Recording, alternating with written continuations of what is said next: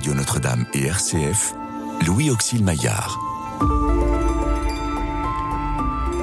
Restez avec nous car le soir approche et déjà le jour baisse.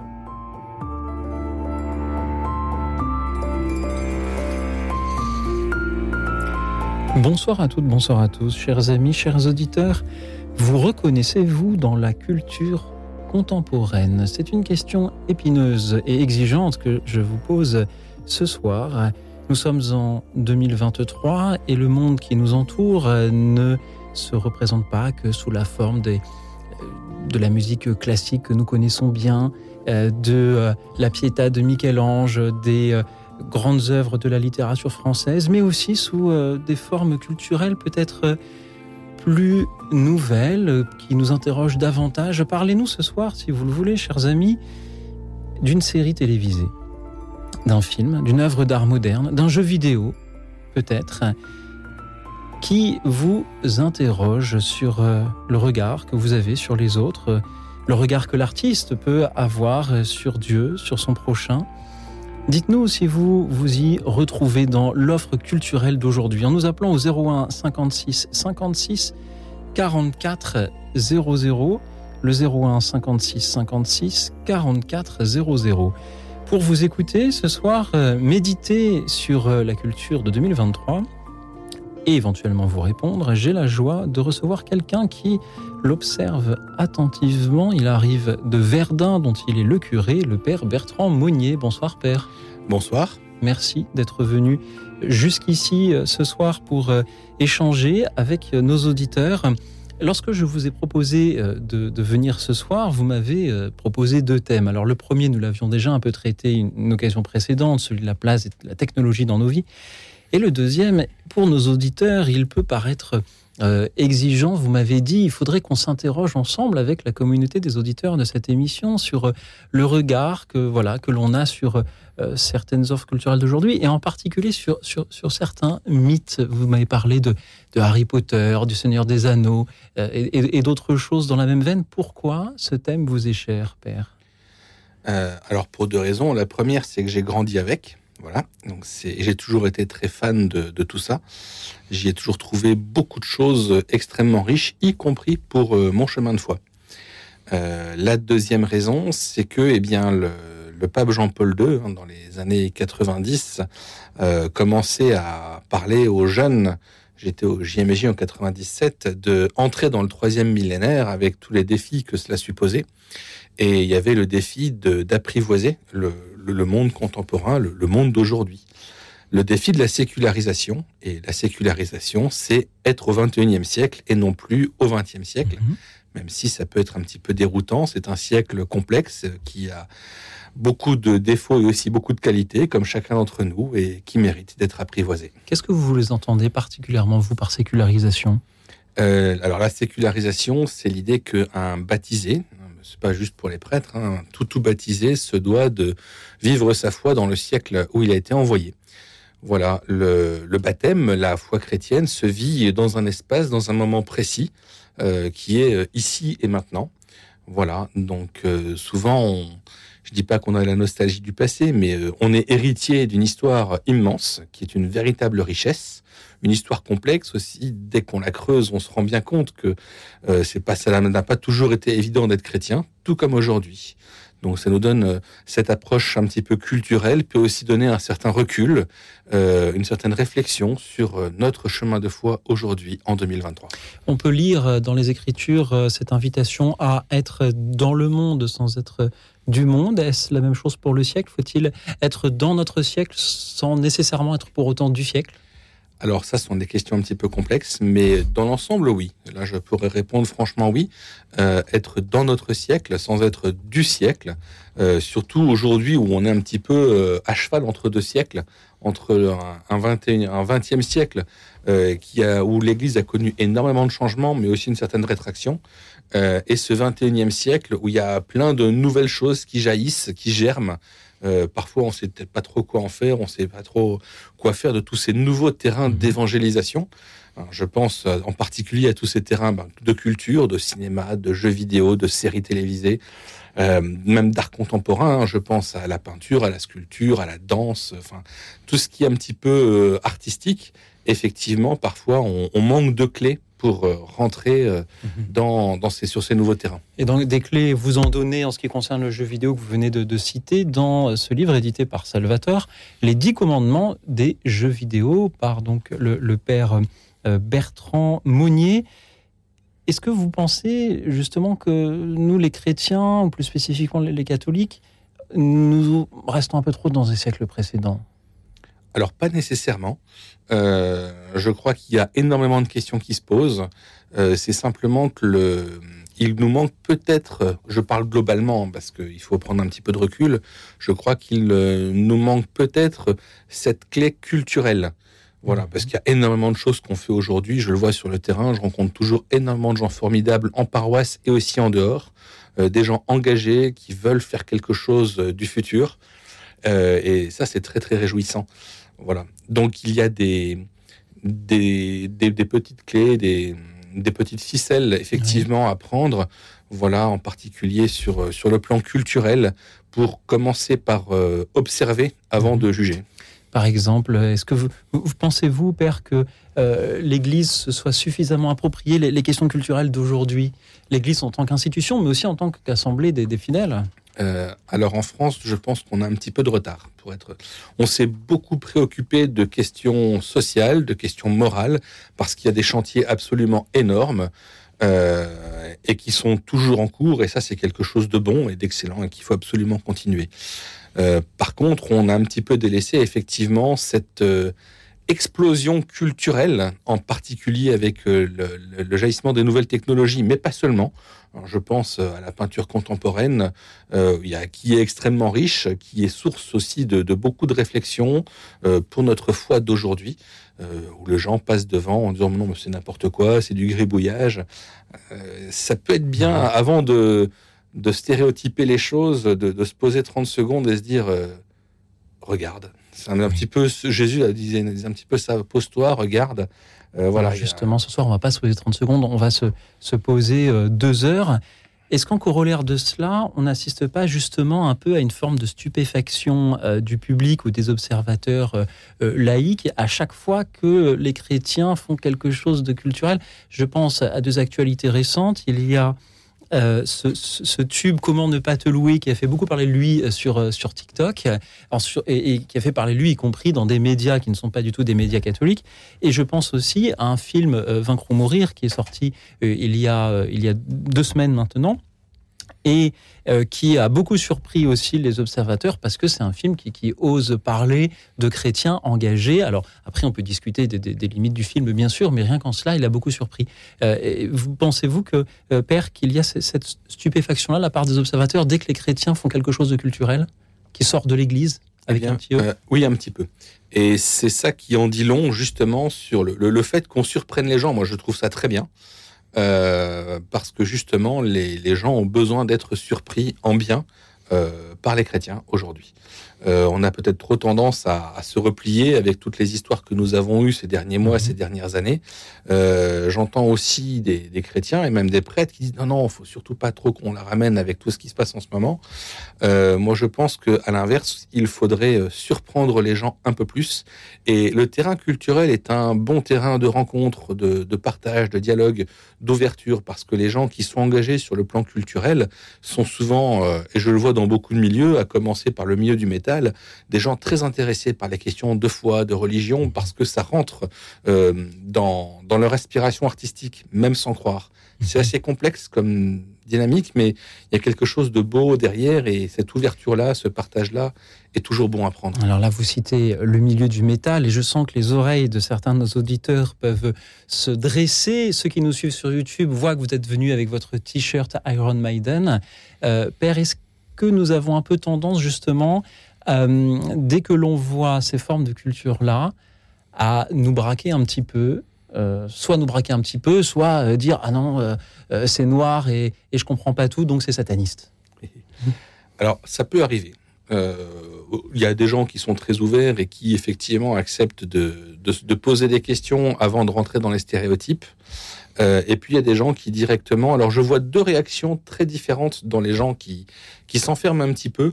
Euh, la première, c'est celle du croisé. Vous voyez, j'attaque. Il faut euh, sauver l'Église, la débarrasser de, de, toute cette nouvelle engeance diabolique, sombre, obscure. voilà. Donc quelque chose de très épique. voilà, j'en croise quelques-uns. et puis malheureusement, la réaction beaucoup plus fréquente que je vois dans les paroissiens, c'est celle du pharisien. Je détourne le regard, j'ignore, je, je, passe mon chemin. Voilà, c'est euh, comme les, ceux qui passaient leur chemin devant, le, devant la victime que le bon samaritain a secouru ensuite. Vous voyez, on regarde ailleurs et puis euh, on, avance. Mhm. Non, non, ça c'est impur, donc j'y touche pas, je vais pas voir. Euh, voilà. Donc c'est ça, c'est une réaction qui juste, qui, enfin, qui explique, je pense. Qu'on surprenne les gens dès mhm. qu'on dès que les chrétiens font quelque chose sur le plan culturel parce que les gens sont tellement habitués à ce qu'on passe en détournant le regard en s'occupant pas trop de ces choses-là euh, que dès qu'on sort, bah, oh, tiens. Alors, quelle attitude avoir si ce n'est pas celle du pharisien, celle du croisé, justement? Non plus, non, non. Pour moi, ce sont deux, attitudes euh, qui sont à mhm. proscrire. Voilà, moi je. L'attitude, c'est euh, s'arrêter 30 secondes, essayer de comprendre? Alors, je propose, moi, l'attitude de l'ambassadeur, euh, mais qui est complexe parce qu'elle suppose un double langage. L'ambassadeur, c'est celui qui est sur deux pays, sur deux mondes en même temps, sur deux cultures différentes, sur deux codes, deux langages différents, et qui est capable de traduire euh, de l'un vers l'autre et dans les deux sens. Lorsque nous avons discuté de l'émission avant de prendre l'antenne, vous m'avez dit qu'il faudrait dire un mot, et ça m'a beaucoup plu, animant cette émission, il fallait dire un mot du retour de l'imaginaire nocturne. Que voulez-vous dire par là? Oui, alors ça, ça fait partie des, clés à avoir en tête pour euh, décoder, pour déchiffrer justement ce, nouveau langage culturel.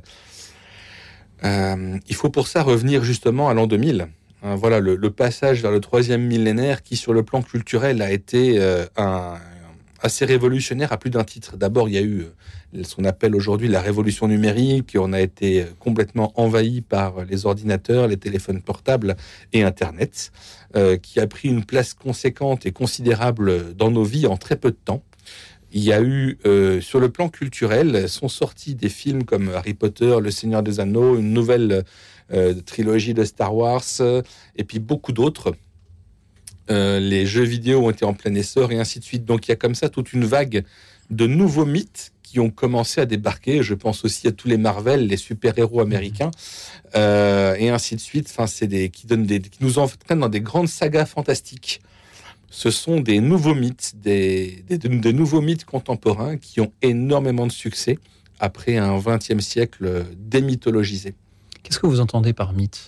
Euh, bah, C'est toute cette dimension de, bah, de, de, sorciers, euh, de dragons, de vampires, euh, de, de loups-garous, de, Jedi, les chevaliers, les Jedi. C'est-à-dire l'irruption du, du, fantastique. Le retour du fantastique, dans, tout à fait. Dans la narration des de la faillerie, et puis aussi des choses plus obscures. Mhm. Alors qu'est-ce qu'il faut en déduire de, ces nouveaux mythes qui apparaissent? Alors, en déduire, je ne sais pas, mais on peut comprendre qu'après un, un XXe siècle très désenchanté. Très... Il y a euh, une nouvelle vague de réenchantement sur le plan culturel. Euh, voilà, toutes, les, toutes ces dimensions un petit peu magiques, euh, alors qui fait peur à certains, qui en émerveillent d'autres. Et les deux réactions sont tout à mhm. fait compréhensibles. tout cela qui a effectivement débarqué sur nos écrans, et toute une génération qui peut-être aussi n'était pas tout à fait prête pas tout à fait prête pardon, à recevoir cette nouvelle vague culturelle qui a débarqué d'un coup. Et en tant que chrétien, comment euh, réagir devant cela? Et ben, je considère cela pour ma part, alors ça n'engage que moi, comme euh, un nouveau continent, un nouveau monde à explorer. Est-ce qu'il faut savoir euh, tirer de, de, ces, ces histoires-là, ces, ces, projets culturels qui nous sont proposés, que ce soit à travers le cinéma ou la littérature, euh, ou le jeu vidéo ou d'autres choses, est-ce qu'il faut arriver à avoir, euh, je sais que le, mot peut être dangereux, mais les valeurs qui, que l'on tente de nous transmettre, et non pas ces mythes qui finalement ne sont qu'une façade. Je pense par exemple à Harry Potter, je sais que nous avons des auditeurs qui, quand ils entendent Harry Potter, pensent que c'est satanique, etc. Mais euh, c'est l'histoire de quelqu'un qui, donne sa vie pour sauver celle de ses amis. Euh, c'est l'histoire d'amitié, de service de son prochain, de, personnes qui se donnent les, unes pour les autres, euh, d'un diviseur qu'il faut chercher à combattre et contre lequel on finit, par vaincre. Est-ce qu'il faut arriver à faire abstraction de finalement ce qui ne serait qu'une ficelle narrative, qui sont les, sortilèges, les, sorciers, les dragons, tout ça, pour justement ne voir que l'enseignement que les jeunes qui liraient cela pourraient y trouver alors, réduire une histoire, un mythe à sa morale, Malheureusement, c'est hmm. très réducteur. On passe à côté de beaucoup de choses sur le plan de l'expérience esthétique, euh, qui est aussi un, lieu de, progression, d'évolution spirituelle et de cheminement de l'âme, euh, de l'âme humaine. On a besoin de ça. Euh, je redis souvent, le mythe, n'est pas du mensonge, c'est une manière poétique de dire des vérités complexes. Et c'est intéressant de voir un petit peu justement les, les vérités complexes qui sont abordées dans ces mythes. ce sont des vérités souvent immémorielles euh, qu'on retrouvait déjà dans les siècles anciens. Et dans notre histoire, il y a eu des périodes très désenchantées, euh, où on a fait beaucoup progresser la technique et la technologie, et puis des périodes très réenchantées, où justement on avait besoin du sens. Et je crois que la question, derrière la question du mythe se cache la question du sens, et c'est là qu'en tant que chrétien, on peut aussi intervenir euh, en réfléchissant à cette question du sens profond euh, de tout ce qui nous arrive dans nos vies. Nous sommes d'ailleurs ici dans le studio de Radio Notre-Dame, dont le slogan est La vie prend un sens. Alors ce soir, chers auditeurs, dites-nous si euh, l'art contemporain prend un sens à vos yeux. Par art contemporain, on peut penser bien sûr euh, à, la peinture d'aujourd'hui, mais aussi à la littérature, aux séries télévisées au cinéma, aux jeux vidéo. Dites-nous ce que vous avez ressenti en lisant Le Seigneur des Anneaux ou Harry Potter. Dites-nous euh, quel euh, regard vous portez sur les artistes d'aujourd'hui et ce qu'ils essayent de, nous euh, transmettre. Dites-nous si vous vous reconnaissez dans la culture de 2023. oui, je, vérifie ma montre en donnant l'année, figurez-vous, de 2023 en nous appelant au 01 56 56 44 00 le 01 56 56 44 00. Vous pouvez aussi nous suivre et réagir en direct sur la chaîne YouTube de Radio Notre-Dame pendant que nous écoutons une musique que beaucoup d'entre nous vont reconnaître immédiatement, The Fellowship of the Ring. Écoute dans la nuit, une émission de RCF et Radio Notre-Dame.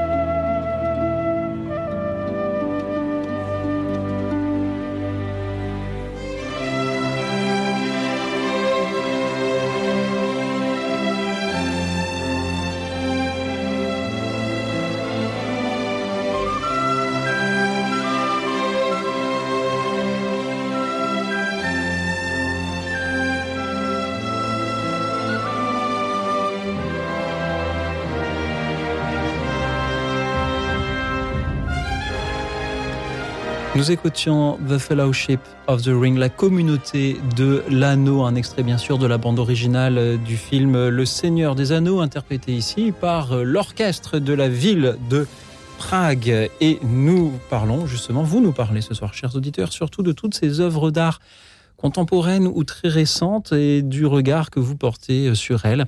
Euh, peinture, sculpture, théâtre, cinéma, euh, littérature. Que ressentez-vous en visitant un musée d'art moderne, en regardant Le Seigneur des Anneaux, en lisant Harry Potter, en regardant ces euh, séries dont nous sommes abreuvés, si nous l'acceptons, que ressentez-vous? Dites-le nous en nous appelant au 01 56 56 44 00. Vous pouvez aussi nous suivre et réagir en direct sur la chaîne YouTube de Radio Notre-Dame. Et nous écoutons Brigitte qui nous appelle depuis Béziers. Bonsoir Brigitte.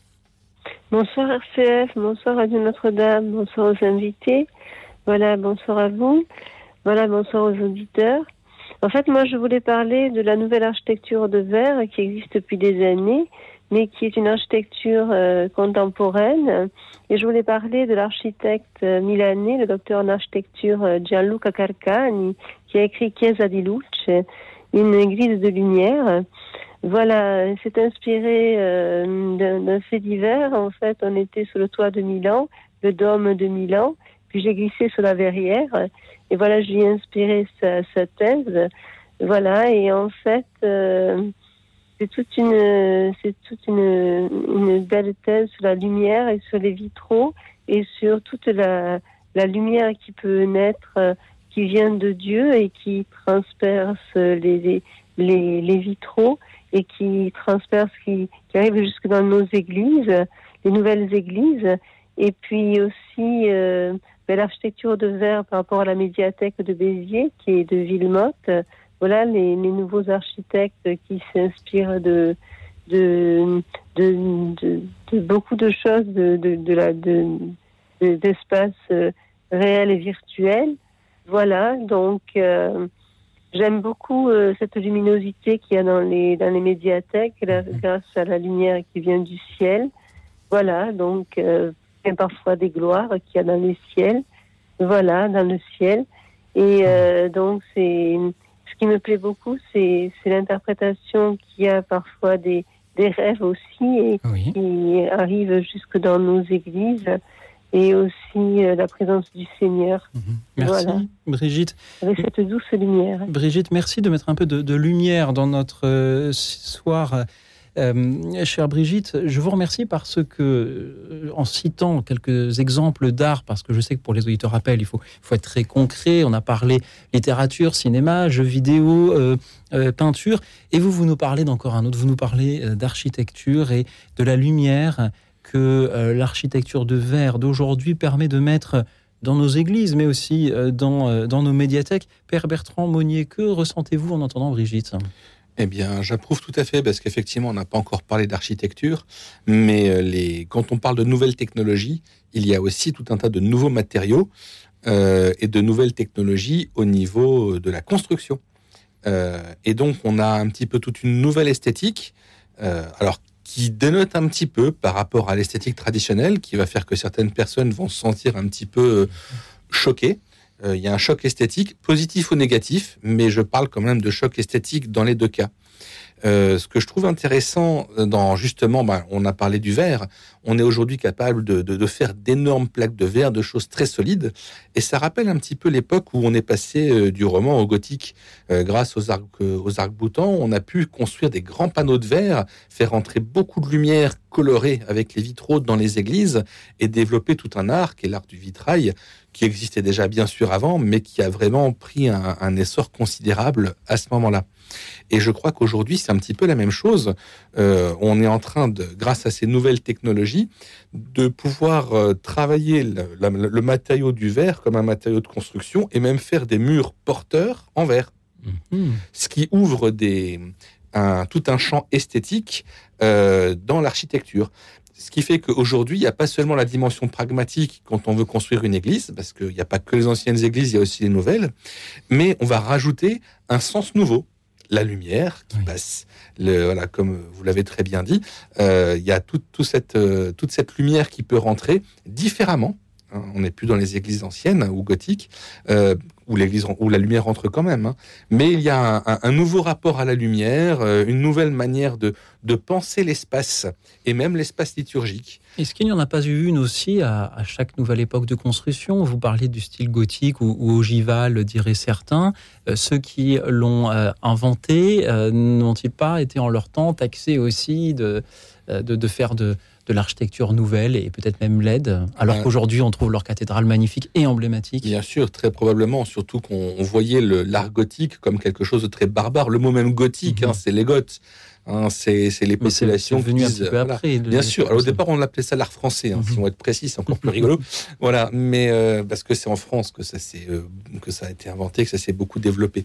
Mais euh, voilà, c'est vrai que pour des gens qui étaient habitués au roman, au côté très confiné euh, des églises euh, romanes, mhm. euh, tout d'un coup, voir ces, ces, immenses ogives, ces immenses verrières, je pense que le, choc esthétique a bel et bien été là.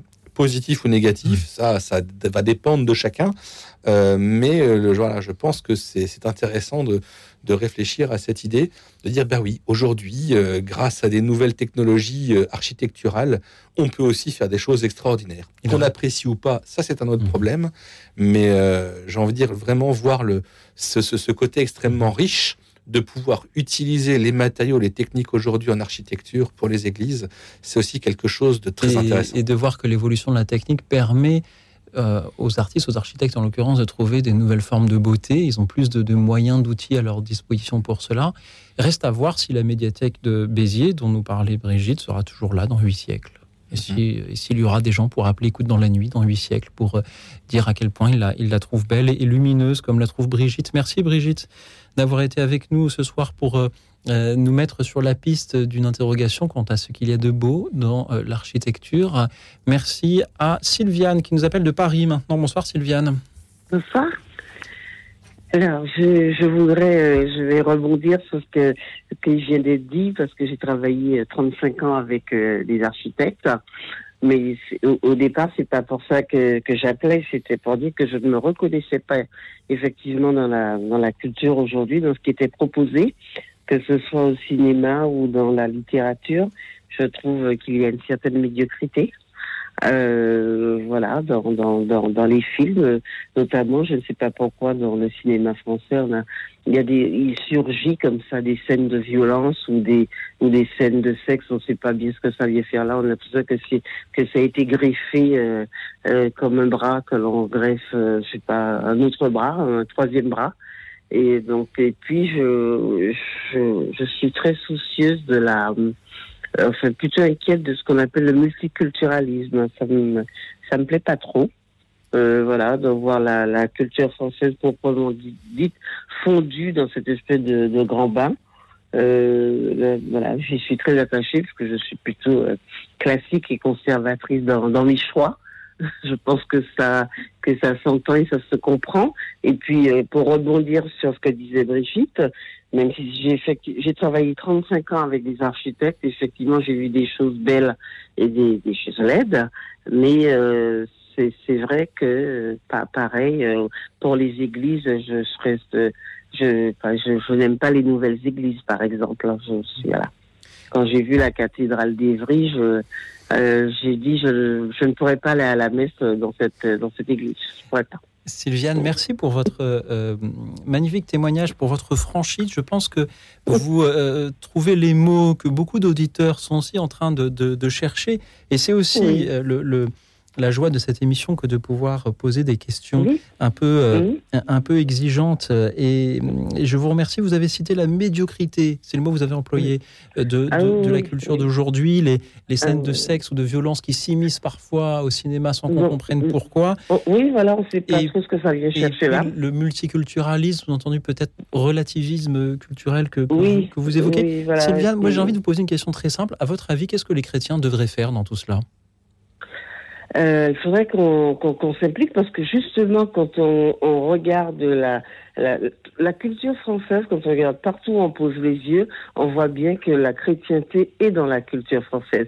Donc on a beaucoup à apporter. Mais, euh, mais quand on entend euh, euh, même des catholiques dire qu'il faut détruire ceci, qu'il faut détruire cela, même les, les, statues de la Vierge Marie les dérangent.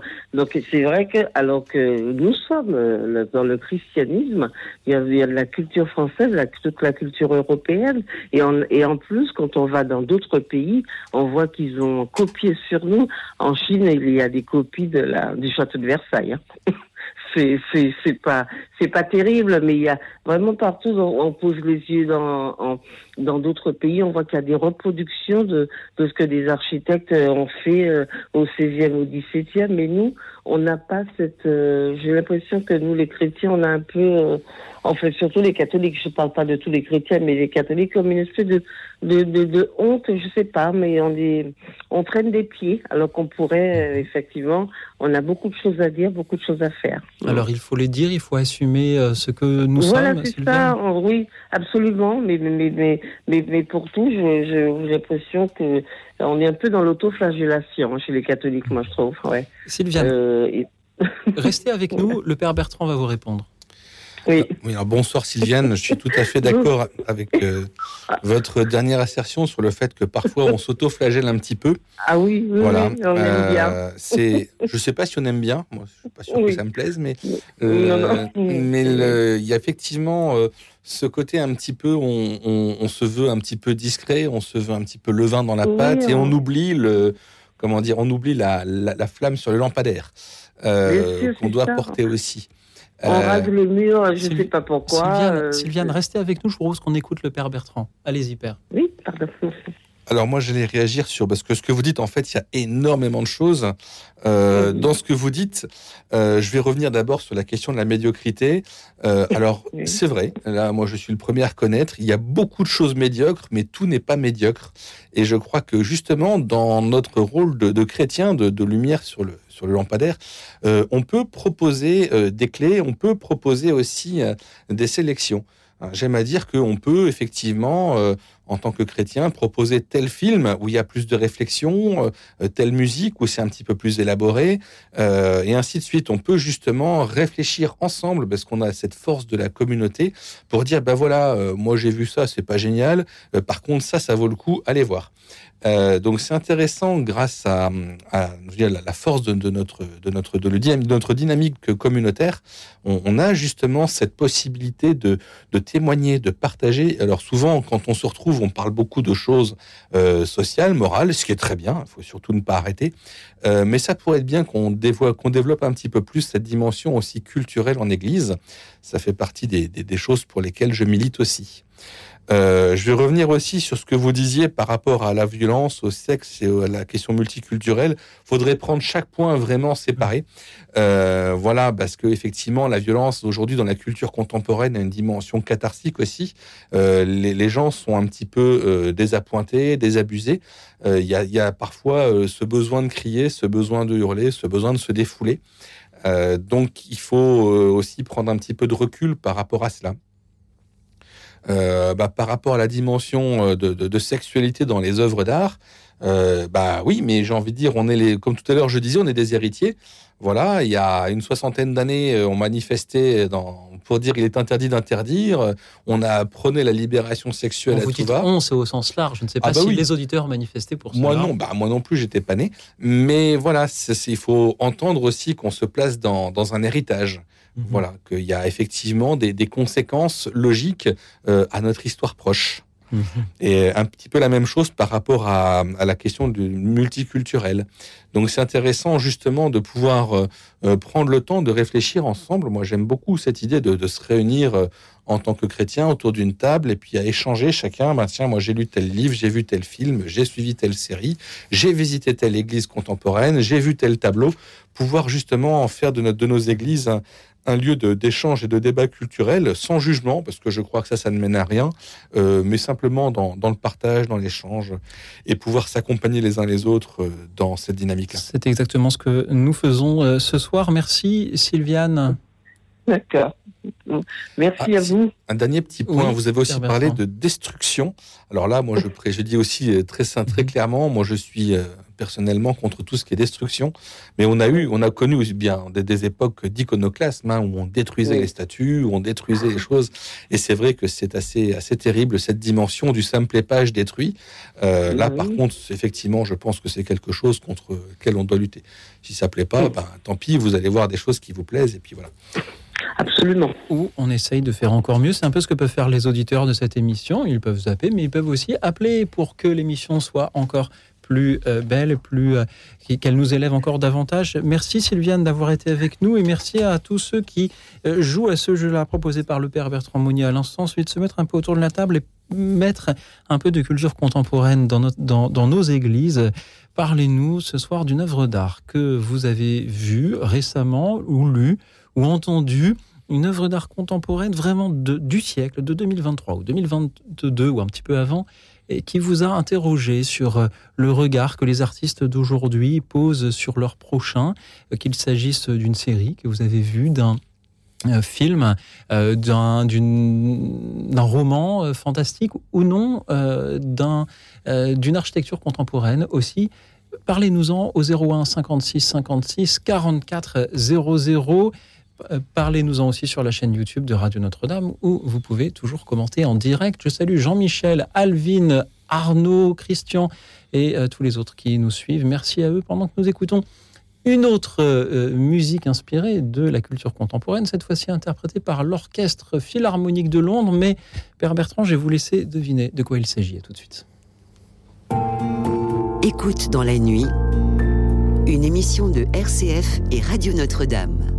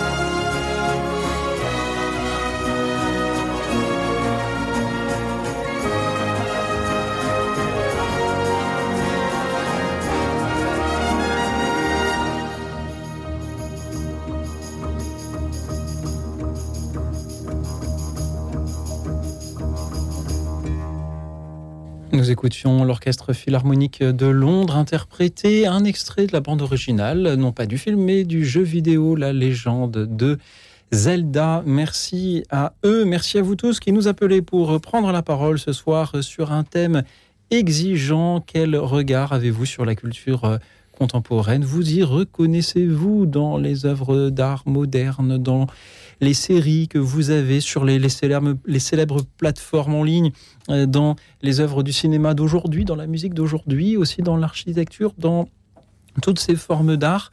Euh, parlez-nous d'une de ces œuvres euh, très classée 21e siècle, dans laquelle peut-être vous êtes reconnu ou pas du tout. Dites-nous pourquoi au 01 56 56 44 00, le 01 56 56 44 00.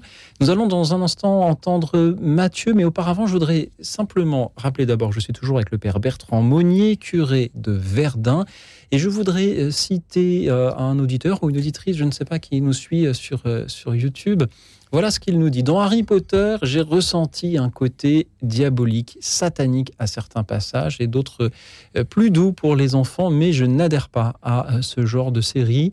Trop d'effets spéciaux violents qui me bousculent trop et je n'attends pas qu'un film me traumatise autant.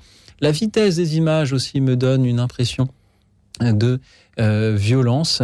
Harry Potter est un monde magique proche des contes de fées, des contes pour enfants, un monde imaginaire. Pour le, peu que j'ai pu voir des films, donc cette personne a, lu les livres. Euh, Père Bertrand Monnier, qu'est-ce que vous aimeriez lui dire, lui répondre? Euh, Mais déjà que Harry Potter est une œuvre qui a quand même marqué toute une génération. Euh, je pense en particulier à toute une génération qui ne lisait pas et qui s'est remis à lire grâce à Harry Potter. Donc déjà, c'est quelque chose qui, sur le plan culturel, mérite d'être souligné. On dit qu'il y a toujours de moins en moins de jeunes qui lisent, mais quand on leur donne des choses qu'ils aiment, eh bien, ça marche. Euh, la vitesse des images, le retour du mythe, effectivement, du fantastique, un fantastique un peu sombre hein, dans Harry Potter, ça il faut bien le reconnaître. Il y a toute cette dynamique nocturne, cet imaginaire nocturne qui est clairement exprimé. Mhm. Euh, ça rejoint aussi ce que je disais par rapport à, un siècle très euh, désenchanté et qui maintenant est réenchanté. Et l'imaginaire a cette double part. Il y a le soleil et la lune, il y a le jour et la nuit. Et ce sont des choses qui sont extrêmement présentes dans tous les contes de fées. On peut remonter à extrêmement lointain. Euh, une histoire, pour qu'on la raconte, il faut qu'il y ait quelque chose aussi de mal pour que nous puissions, euh, ça a du sens, hein, euh, exprimer, mais dans un sens de cathartique, hein, faire sortir de nous des choses mauvaises. Voilà, parce que sinon, on remballe tout ça dans notre inconscient interne et c'est mhm. encore pire ensuite. Oui, il nous répond sur YouTube qu'il n'est pas d'accord. On peut appeler aussi si vous voulez, 88 88 pour. Il n'est pas d'accord. Beaucoup de jeunes lisent sans Harry Potter. Le père Bertrand Monnier euh, n'a pas dit le contraire, mais euh, bien que beaucoup y ont été aussi emmenés à la lecture grâce à, cette lecture-là. Et je me reconnais aussi un peu dans cette génération qui a grandi avec euh, ce personnage et qui a découvert de nombreuses valeurs très chrétiennes. merci euh, d'aborder le sujet. Merci à tous ceux qui donc continuent à nous appeler. Il y a de la place au standard, alors surtout n'hésitez pas pendant que nous écoutons Mathieu depuis Rennes. Bonsoir Mathieu. Bonsoir. Merci Mathieu d'être avec nous. Nous vous écoutons. Oui, moi je, je ne regarde pas la culture. Euh, euh, enfin, c'est pour moi la culture actuelle, c'est une culture des émotions et de la psychologie, donc de la manipulation. Donc je me réfère plutôt à la culture de progrès des Trente Glorieuses où on se référait à la créativité, à la réflexion et euh, ça permettait de, d'avoir un avenir. Mhm. Et euh, je me réfère à cette culture-là pour euh, écrire en fait et je suis heureux quand j'écris. Mathieu, lorsque vous dites que la culture aujourd'hui s'inspire de psychologie, d'émotions et donc manipule, à quoi pensez-vous? Est-ce que vous avez des exemples concrets? Ben, À la télévision, par exemple, les, les, les, débats sont, sont tous orientés euh, sur, le, sur le même sujet. Les, les, les, les, les, les, comment dire, les, les débatteurs sont tous d'accord entre eux. Et quand il y en a un qui n'est pas d'accord, il se fait fustiger, euh, il se fait malmener sur, sur un jugement, alors qu'en fait, euh, alors qu'en fait, s'il y avait de la réflexion, euh, il y aurait débat, quoi. Il y aurait un véritable débat, mais il n'y a pas de débat. Et, euh, les, films aussi, euh, comme Harry Potter, sont orientés sur les émotions. C'est qu'en fait, on veut créer des émotions chez la personne au lieu de le, faire réfléchir. Bon, il y a un peu de réflexion dans Harry Potter, mais, mais très peu, quoi. Mais lorsque vous lisez Victor Hugo ou Balzac ou Chateaubriand, il y a beaucoup d'émotions aussi, Mathieu, vous ne trouvez pas? Bah, je, je, préfère les, les méthodes, en fait, les, celles qui permettent de... Les, moi, j'écris des méthodes, en fait, qui Mhm. permettent de, de, de réfléchir et d'écrire, en fait. Euh, les, les... Comment dire Les... euh, la littérature... euh, la littérature, euh, c'est... euh, euh, Enfin, c'est, ça ne fait pas progresser, en fait. Alors qu'en fait, une méthode qui permet de de d'écrire et de, de, de rêver ensuite et alors il y a, il y a aussi les images rapides Oui. des, des films les images rapides des films dont on parlait tout à l'heure les images rapides des films euh, ça empêche de rêver en Mhm. fait Merci beaucoup, Mathieu, pour euh, euh, ce que vous nous dites ce soir sur la, la place de la psychologie, de, de l'émotion et l'usage qui en est fait dans euh, les œuvres d'art d'aujourd'hui. Père Bertrand, que pensez-vous, que ressentez-vous en entendant ce que Mathieu nous dit? Euh, bien bonsoir Mathieu. Moi je pense que il faut faire un, petit peu le tri, effectivement, ce que j'ai tout à l'heure, hein, faire un petit peu la différence. Euh, pour moi, effectivement, ce qui passe à la télévision euh, est assez sans intérêt. D'ailleurs, je n'ai jamais eu de télévision et je continue à vivre sans télévision et je m'en porte pas plus mal. Donc, il y a une différence entre une émission de télé, un film, c'est encore autre chose.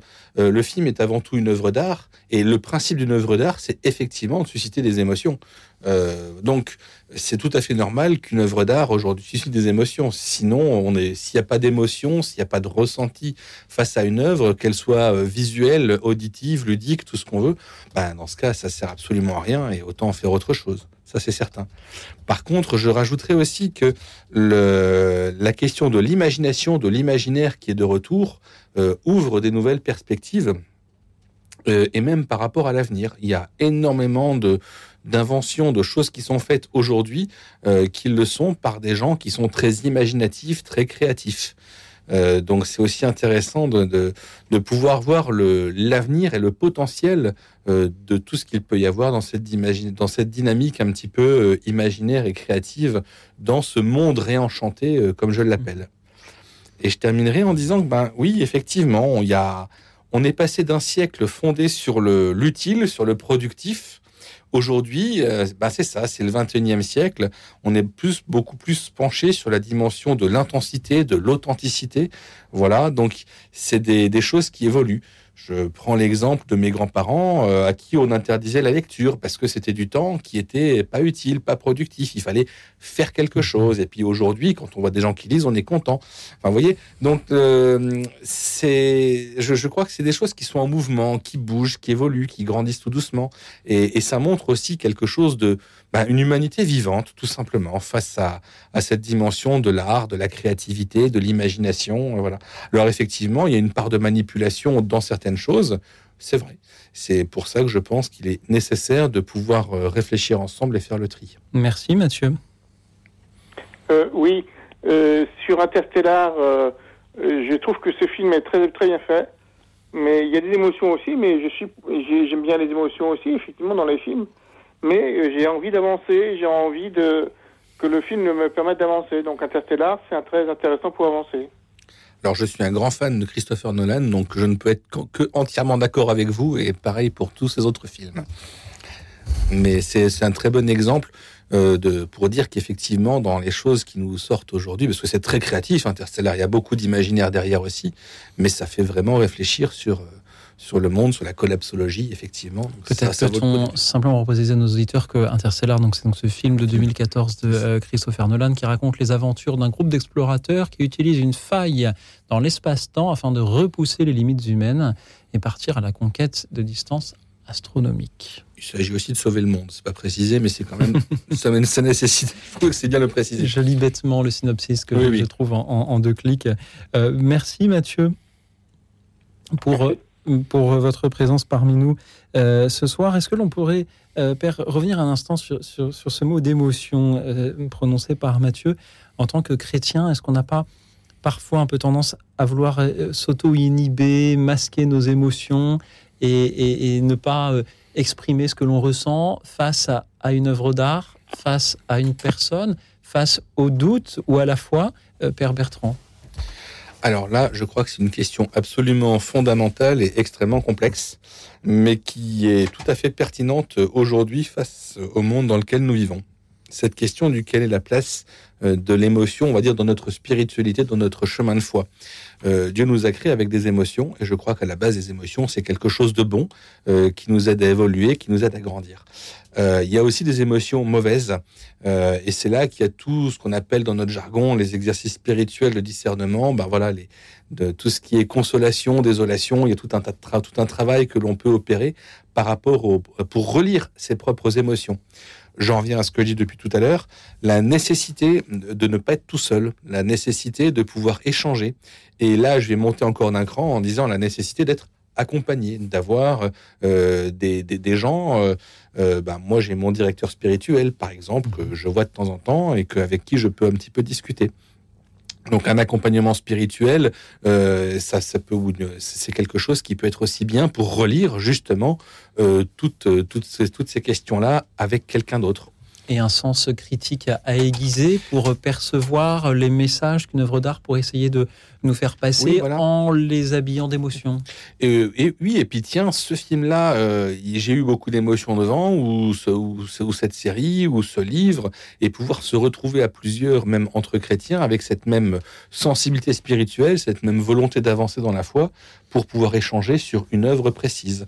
Mhm. Ça peut être aussi se retrouver à trois ou quatre devant un tableau et échanger c'est euh, exactement comme on peut faire sur un partage d'évangile. Chacun va dire un petit peu ce que tel évangile résonne en moi, en mon cœur. C'est des choses qui sont très personnelles, parfois même intimes, mais c'est justement là le, le, le cœur, le moteur d'une communauté que de pouvoir partager sur des choses peut-être même un petit peu plus profondes, un petit peu plus réfléchies. Et je serais aussi peut-être tenté tout à l'heure de vous demander si les évangiles ou la Bible en général utilisent aussi les émotions ou ces ressorts-là pour nous transmettre le message euh, évangélique.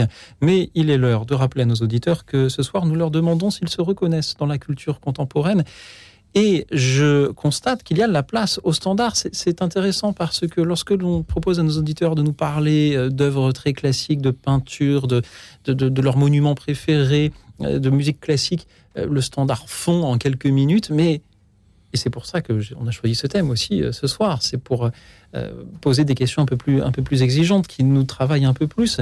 lorsque l'on propose de parler d'œuvres contemporaines, euh, il y a plus de place au standard. Alors ceux qui ont des choses à dire, surtout qu'ils n'hésitent pas, parlez-nous euh, ce soir euh, d'une œuvre très récente et dites-nous ce en quoi elle a pu vous surprendre ou vous décevoir ou vous interroger, qu'il s'agisse de peinture, d'architecture, de sculpture, de théâtre, de cinéma, de musique, de jeux vidéo, de séries. avez-vous vu la série Game of Thrones Et en tant que chrétien, qu'en avez-vous pensé? Par exemple. On peut en citer d'autres. Merci à vous tous de nous appeler pour témoigner au 01 56 56 44 00, le 01 56 56 44 00.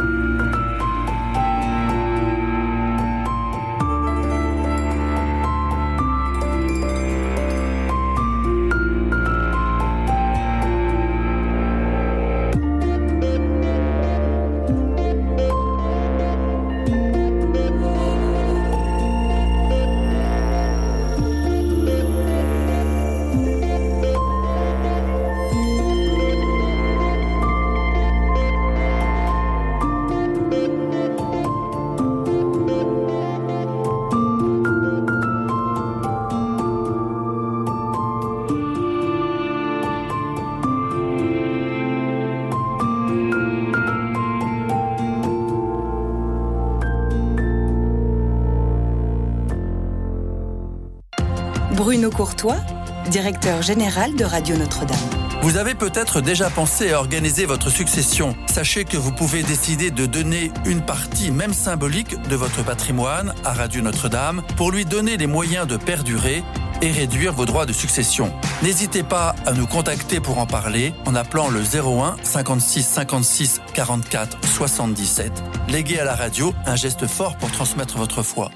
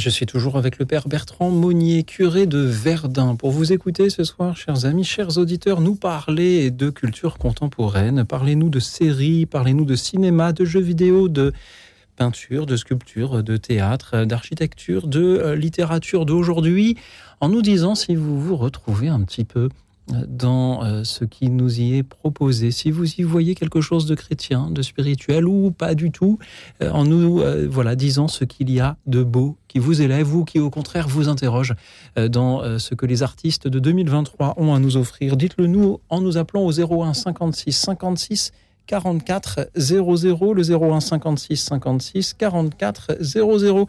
Je voudrais saluer Patience qui nous écoute depuis la Haute-Savoie, qui a de belles choses à nous dire, mais que nous ne parvenons pas à joindre. Patience, peut-être pouvez-vous essayer de nous joindre avec une autre ligne. Nous avons cependant Claude avec nous depuis Priva. Bonsoir Claude. Bonsoir monsieur.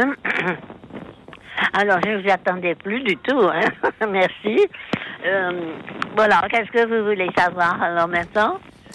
Eh bien, je vais vous lire, si vous voulez, ce qu'il y a sur la petite fiche que le Sandarme a préparée. Vous nous disiez que vous aimez l'architecture contemporaine. Vous avez parlé d'une cathédrale en particulier. Énormément, oui. J'aime beaucoup toutes les architectures. C'est pas seulement euh, de mon époque ou d'une époque bien déterminée. Euh, l'art, c'est ça, vous savez. Ça n'a pas d'espace. C'est hors de, l'espace et du temps. Et donc, euh, on capte et on émet. Et euh, je crois que chaque individu est capable de ça. Euh, d'ailleurs, c'était marqué à Paris au, fronton du monument de l'ONU. Chaque homme est, crée, c'est créé, c'est beaucoup, compose. Hein. Et à partir de ce que nous voyons, bien sûr, tout simplement, il n'y a pas du tout de création. Il y a, il y a simplement euh, ce qu'on voit et qu'on compose hein, à partir de quelque chose qui vous vient tout de suite à l'idée, comme ça, euh, sans qu'on ait fait d'études. Et je crois que je n'ai jamais fait d'études d'architecture.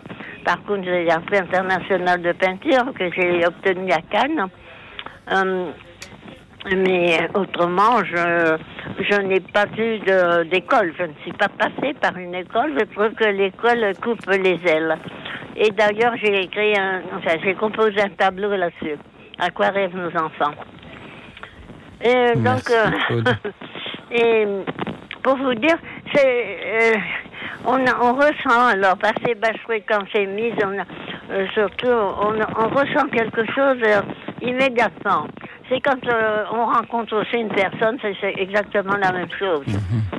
Et d'ailleurs, euh, quand euh, j'ai- j'expose, je dis aux gens, ne vous plantez pas euh, le nez tout de suite sur une œuvre, hein. surtout pas. Il faut prendre l'ensemble de l'exposition, se mettre au centre si c'est possible. Quand elles sont circulaires, c'est merveilleux. Je- Et ça, le- comme j'ai pu exposer dans une abbaye après à Aubenant, et, Merci, elle Claude. était circulaire. Claude, merci beaucoup pour tout ce que vous nous dites. Je regrette que la communication avec l'Ardèche où vous trouvez soit un petit peu laborieuse puisque nous vous entendons mal, mais suffisamment peut-être pour que le Père Bertrand puisse vous répondre. Alors oui, merci Claude. Moi, je vais rebondir sur une chose quand vous parlez de création euh, et de créativité.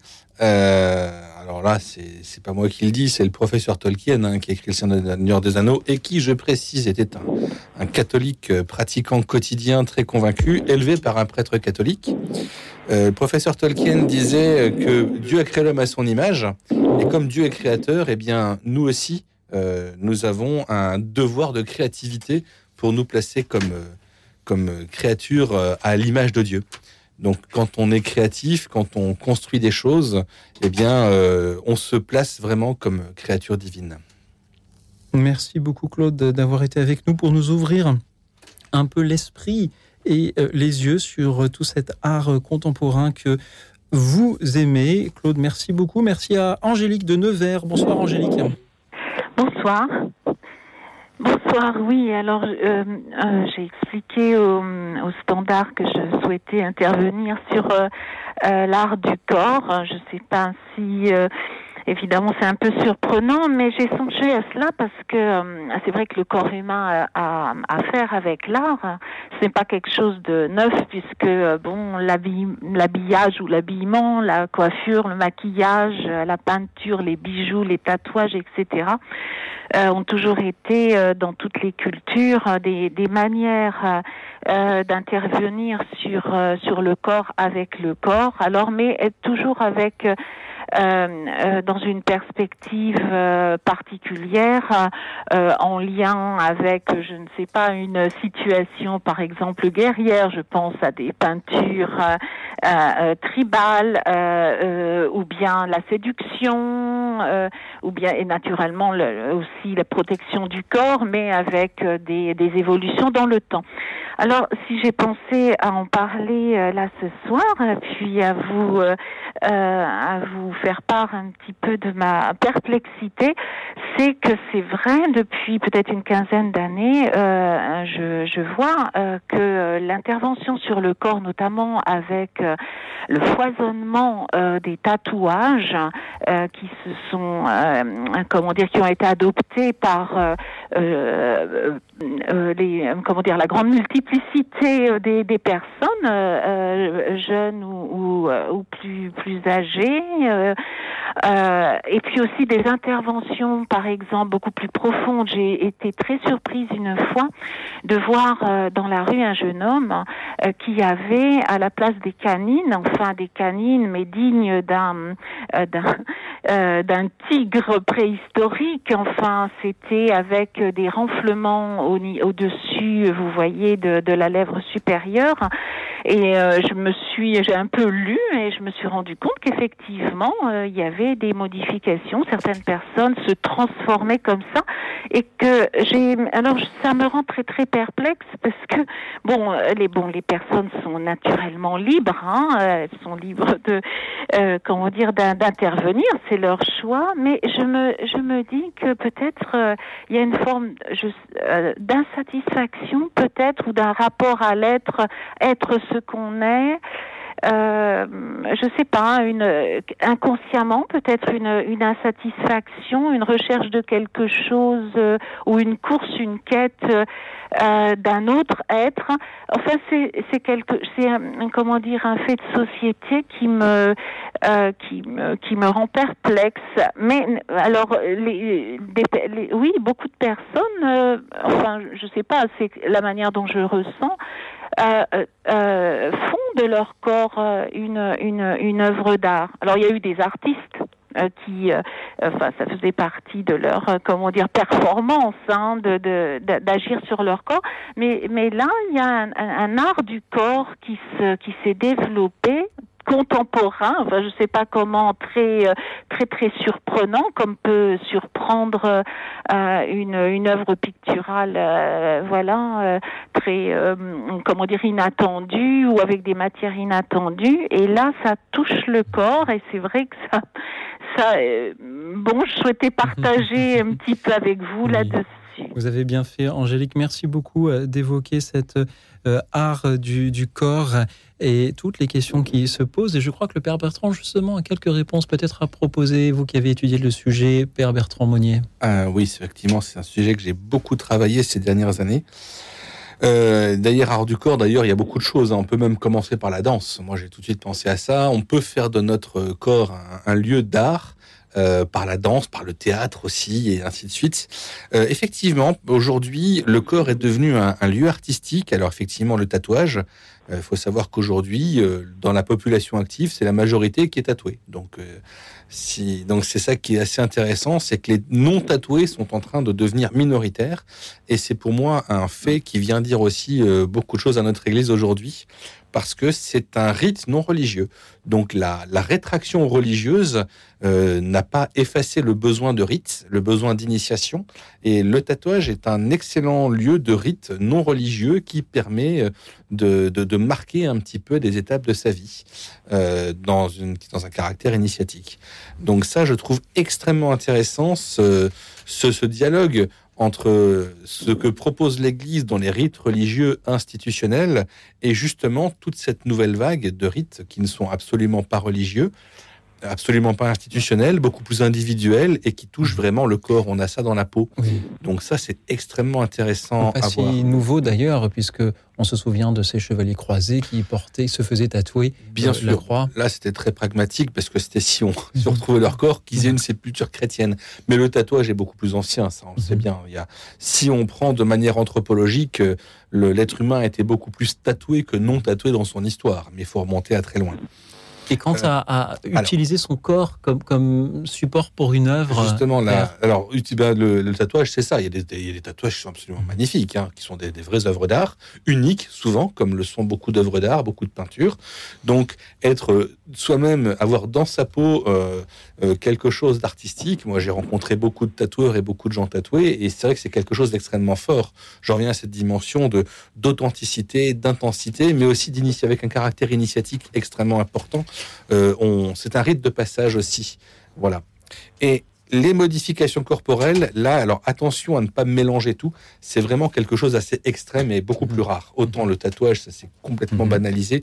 Autant les modifications corporelles, là, on rentre dans, quelque chose de beaucoup plus, euh, de beaucoup plus extrême et aussi de beaucoup moins fréquent. Euh, c'est la volonté de transformation. Euh, je, veux être autre chose, je veux être autrement. Euh, et aujourd'hui, on a les possibilités médicales, techniques, d'apporter des transformations à notre corps, souvent en, lien avec une certaine part d'animalité. J'ai entendu le coup des dents, c'est tout à fait ça. Je, je connais des gens aussi que j'ai rencontrés qui se sont fait greffer des cornes et ainsi de suite. Donc c'est assez extrême, mais c'est aussi pareil, euh, la, volonté de, se transformer, mhm. donc de, passer. Mhm. Hein. Il y a quelque chose d'un petit peu rituel, il y a l'avant, il y a l'après. J'étais comme ça, maintenant je suis comme ça. Euh, voilà, c'est cette, volonté de, changer, de se transformer. en écoutant, je, je, me remémore euh, ces paroles de Saint Paul. Ne savez-vous pas que votre corps est le temple du Saint-Esprit qui est en vous, que vous avez reçu de Dieu et que vous ne vous appartenez pas à vous-même Eh bien, je trouve ça extrêmement intéressant parce que ça nous dit aussi combien euh, notre société est déchristianisée et que le, les valeurs chrétiennes ne sont plus, ne, non plus euh, le, la la, majorité dans la société dans laquelle nous vivons. C'est aussi peut-être quelque chose non seulement à entendre, à écouter, mais aussi à prendre en compte dans les paramètres de notre manière de vivre notre foi aujourd'hui. Merci Angélique. Je vous en prie, voilà. Merci de, nous avoir euh, parlé ce soir de, notamment de ces tatouages ou de toutes ces modifications du corps qui en effet nous interrogent beaucoup. Je sens que nous pourrions en parler très longtemps, mais nous avons Charles de Nancy qui est avec nous. Bonsoir Charles. Oui, bonsoir euh, à tout le monde. J'aimerais euh, m'adresser particulièrement au père, mais je voudrais savoir précédemment comment s'écrit le nom Monnier. M-O-2-N-I-E-R. Ah bon, d'accord. Donc j'ai juste à rajouter un N, j'en avais mis qu'un. Merci. Alors vous êtes curé de Verdun Oui, bonsoir Charles, je suis effectivement curé de Verdun. Oui, alors peut-être que j'essayerai à l'occasion de vous joindre euh, personnellement, mais n'ayant pas Internet, il faudra que je passe par quelqu'un d'autre. Alors, mon intervention de ce soir est la suivante. Euh, très riche en mots, hein. donc euh, j'en ai noté pas mal, et c'est pour ça surtout que j'appelle, c'est par rapport aux mots qui ont été utilisés. Donc on a parlé d'émotion, d'imagination, de manipulation, de faire le tri, de médiocrité. Alors moi, je parlerai surtout du mot inspiration. Parce qu'on peut être inspiré par le bien, par le mal, euh, et j'ai une question précise à vous poser, puisque bon, personne n'a encore parlé de musique à part vous dans votre interdiction, euh, votre introduction, pardon. Vous parliez de musique euh, que vous appelez la musique métal. Allô? Oui, oui, oui, tout à fait. On, écoute, vous écoute Charles. Donc, euh, moi, j'aimerais savoir si vous faites une hiérarchie. Moi, je suis un ancien musicien, j'ai 70 ans, je suis retraité. Donc, moi, c'était le blues et puis le rock. Mais bon, bah alors, euh, quelle, hiérarchie faites-vous entre rock, hard rock, euh, metal, heavy metal? Voilà, parce que bon, la hiérarchie, bon, euh, euh, à mon avis, faire le tri, comme vous précisez dans, dans votre intervention, je ne sais pas, c'est pas évident. J'aimerais préciser aussi, malheureusement, je ne peux pas vous donner les références du livre et de l'auteur, puisque je ne les avais pas noté à l'époque. Il y a une femme qui a écrit un, bouquin où elle dénomme plusieurs groupes de musique qui auraient, dit bien, qui auraient, hein, pactiser avec le diable pour, euh, pour réussir dans la musique. Je ne citerai aucun nom parce qu'il faudrait les citer tous, mais euh, certains noms de groupes m'ont énormément surpris parce qu'ils sont pas mal écoutés et tout, et c'était pas forcément, forcément de la musique métal ou heavy metal. Mhm. Donc, euh, il existait autrefois ce qu'on appelait les, les métrages à, à, à, à l'envers, avec les platines vinyles et les disques. Certains groupes, lorsqu'on lisait le disque à l'envers, il y avait des messages sataniques et apparemment ça aurait provoqué des suicides dans les jeunes. Alors puisque vous avez commencé l'émission dans votre euh, intervention par parler de cette musique métal, j'aimerais que vous me donniez quelques précisions. Et en, pour terminer, je dirais que moi, avant toute lecture de n'importe quel livre et avant toute écoute de musique, je demande la protection divine. Et pour les musiques, puisque je parle de musique, je demande protection contre les mauvaises musiques et contre les musiques que je n'aime pas. Parce qu'aujourd'hui, on n'a plus le droit de dire qu'une musique est mauvaise, on a simplement le droit de dire que ça ne nous plaît pas. Et donc aussi une dernière chose, vous parliez de père spirituel. Euh, je suis content que vous ayez parlé de, ce, thème, puisque moi j'ai personnellement lu deux ouvrages de quelqu'un euh, qui est un ancien euh, moine et puis euh, responsable de monastère qui s'appelait André Louf et qui a écrit justement un livre sur l'accompagnement spirituel. Donc mmh. je les ai repris là, je les ai sous les yeux et il y en a un qui s'appelle Propos sur la prière et l'autre s'appelle justement l'accompagnement spirituel. Ce sont des livres qui m'ont beaucoup, beaucoup, beaucoup aidé. Charles, voilà, j'espère que j'ai pas été trop long. Non. Et donc moi, je parlerai surtout d'inspiration. Et mhm. parce que le problème, quand on écoute, on, écoute une musique ou on lit un ouvrage, ce qu'on oublie de dire, et je termine par ça parce que si mhm. je l'avais oublié, j'aurais oublié le plus mhm. important. moi, je pense qu'un des drames de notre monde terrestre, c'est le mélange du bien et du mal qu'il y a en nous mais qu'il y a aussi dans des musiques, qu'il y a aussi dans des livres. Il y a souvent du bien et du mal, aussi bien peut-être dans, dans un film. Et justement, vous parliez de tri.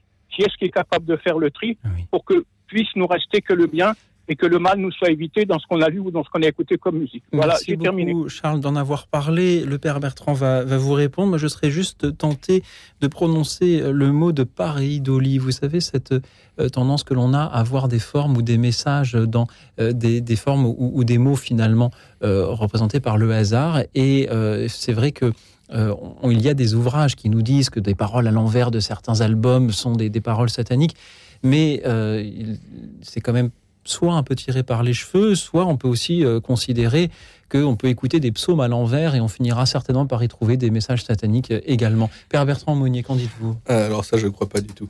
Je trouve ça l'air.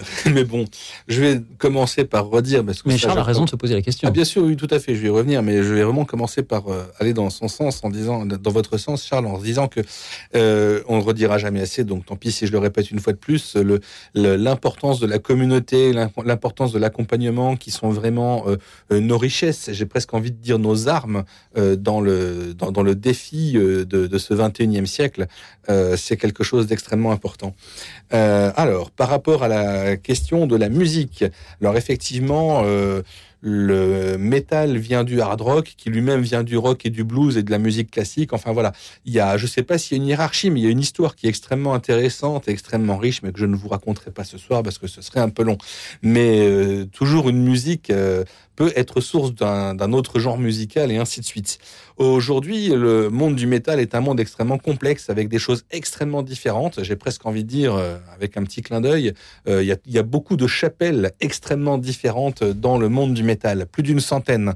Donc, euh, faire le tri, oui, mais comment mettre une hiérarchie, ça, j'avoue que je n'en ai aucune idée parce que ça me paraît extrêmement compliqué de porter un jugement objectif il y a ce qui est beau et ce qui l'est moins, et c'est oui, mais ça devient ça devient subjectif. Mhm. Et puis voilà, quels sont les critères de, de chacun. Enfin voilà. Donc il y a c'est vraiment quelque chose d'extrêmement complexe, mais de prendre le temps de, se, de faire face à cette complexité et à trouver un, une façon de s'y placer, ça c'est intéressant. Euh, mais placer une hiérarchie, se mettre dans une dynamique de jugement, euh, là ça devient extrêmement complexe. Euh, il faut aussi savoir, par rapport à toute cette question des messages subliminaux depuis les années 60, que le diable, c'est un argument de vente. Euh, on dit, ah, il y a un message subliminal, il y a un message caché, mais comme tout le monde le sait, ce n'était pas caché. Voilà, tout le, tout le monde fait passer le disque à l'envers et ainsi de suite. Et voilà, ah oui, c'est vrai, on entend des choses et tout ça, et donc du coup, ça fait vendre. Mhm. Voilà, il faut savoir que je, cette question de, du diable, je suis pas sûr, mais cette question de l'argent, euh, j'en suis certain. Voilà. Donc, et euh, par rapport au suicide collectif, là, j'y crois mhm. pas un seul mhm. instant. On sait bien que le face à un suicide, il n'y a jamais qu'une seule euh, qu'une seule raison et qu'il y a toujours beaucoup d'autres choses J'ai tendance à, penser que ce qui est satanique, c'est ce qui relève du diable, c'est-à-dire de diabolos en grec, celui qui nous divise. Et lorsque l'on voit des milliers de personnes à un concert, on les plutôt rassembler que diviser, même si on pourrait en reparler. Je pense que c'est important.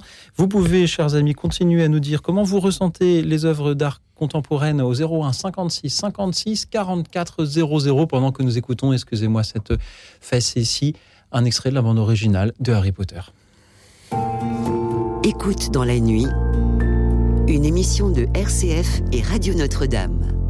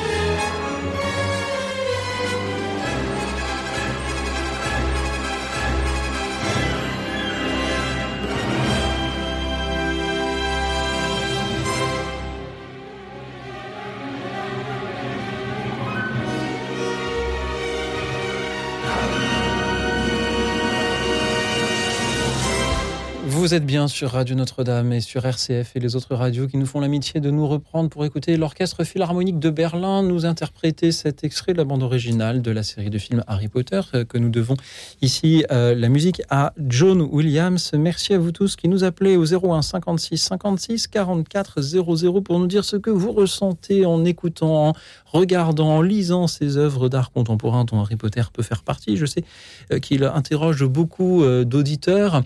Merci à ceux qui témoignent. Merci encore à Charles que nous avions euh, depuis Nancy juste avant la pause musicale pour euh, euh, nous interroger sur la musique en particulier. Merci à présent à Guillaume qui est avec nous depuis Guérande. Bonsoir Guillaume.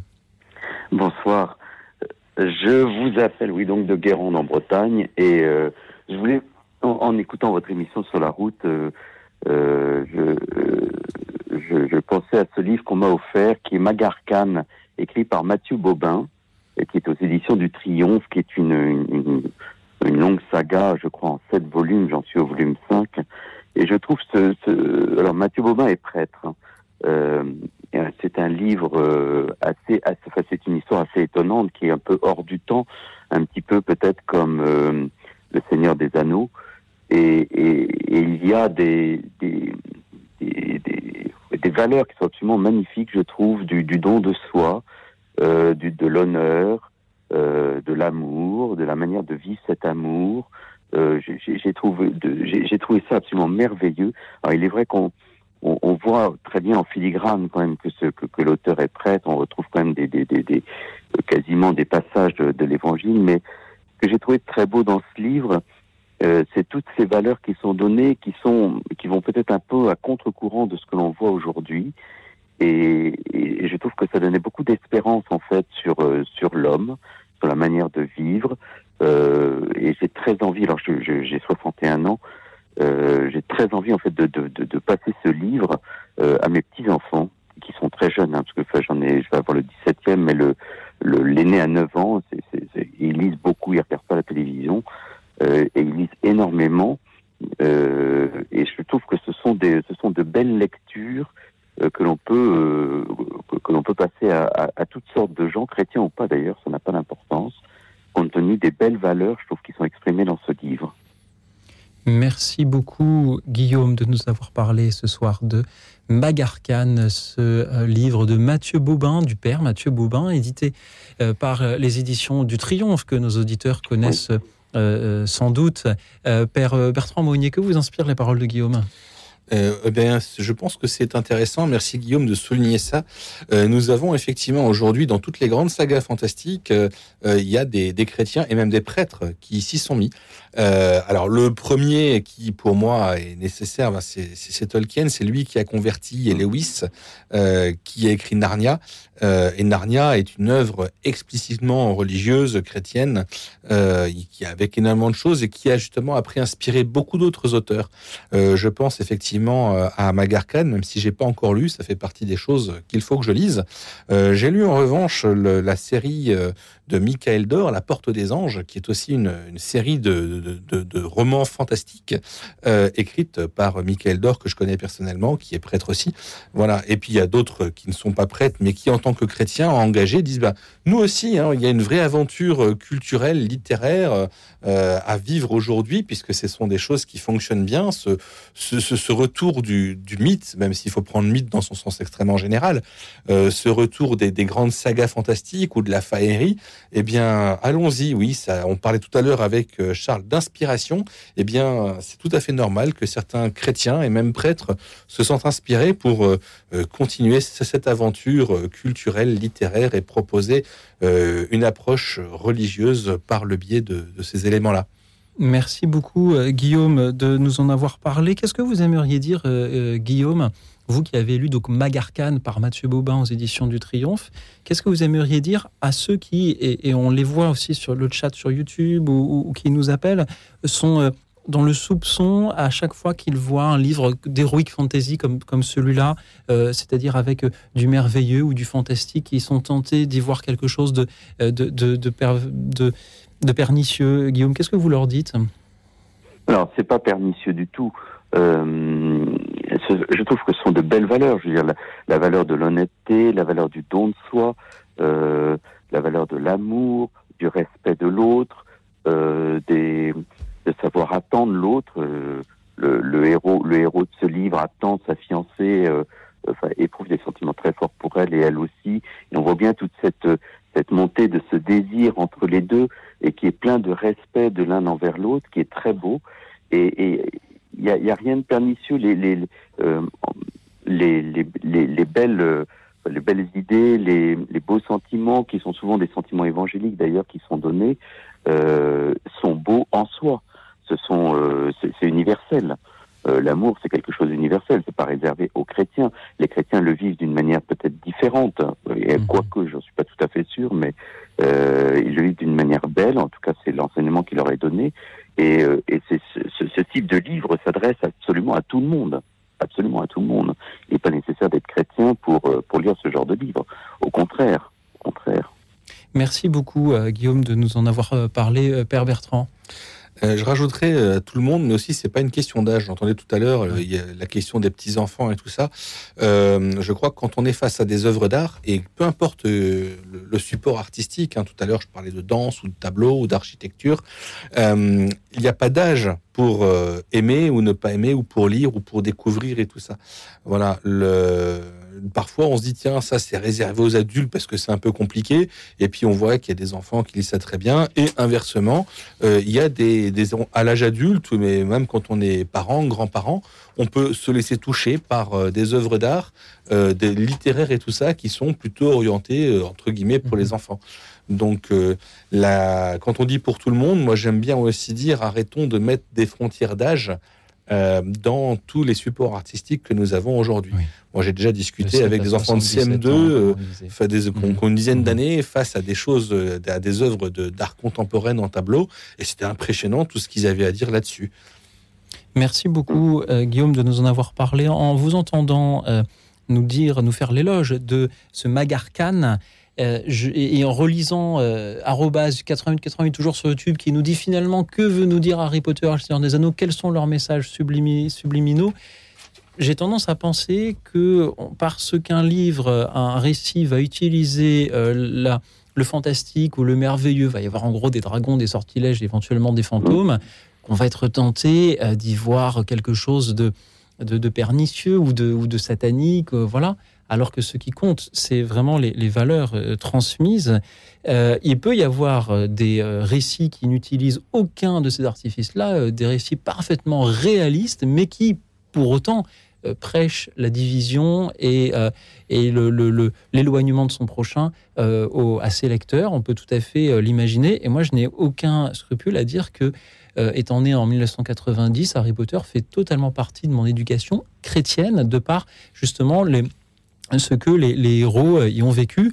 Euh, merci beaucoup encore une fois Guillaume de nous avoir parlé de nouveau de, de littérature euh, ce soir. Je vous propose à présent de nous diriger vers Toulouse d'où nous appelle Arnaud. Bonsoir Arnaud.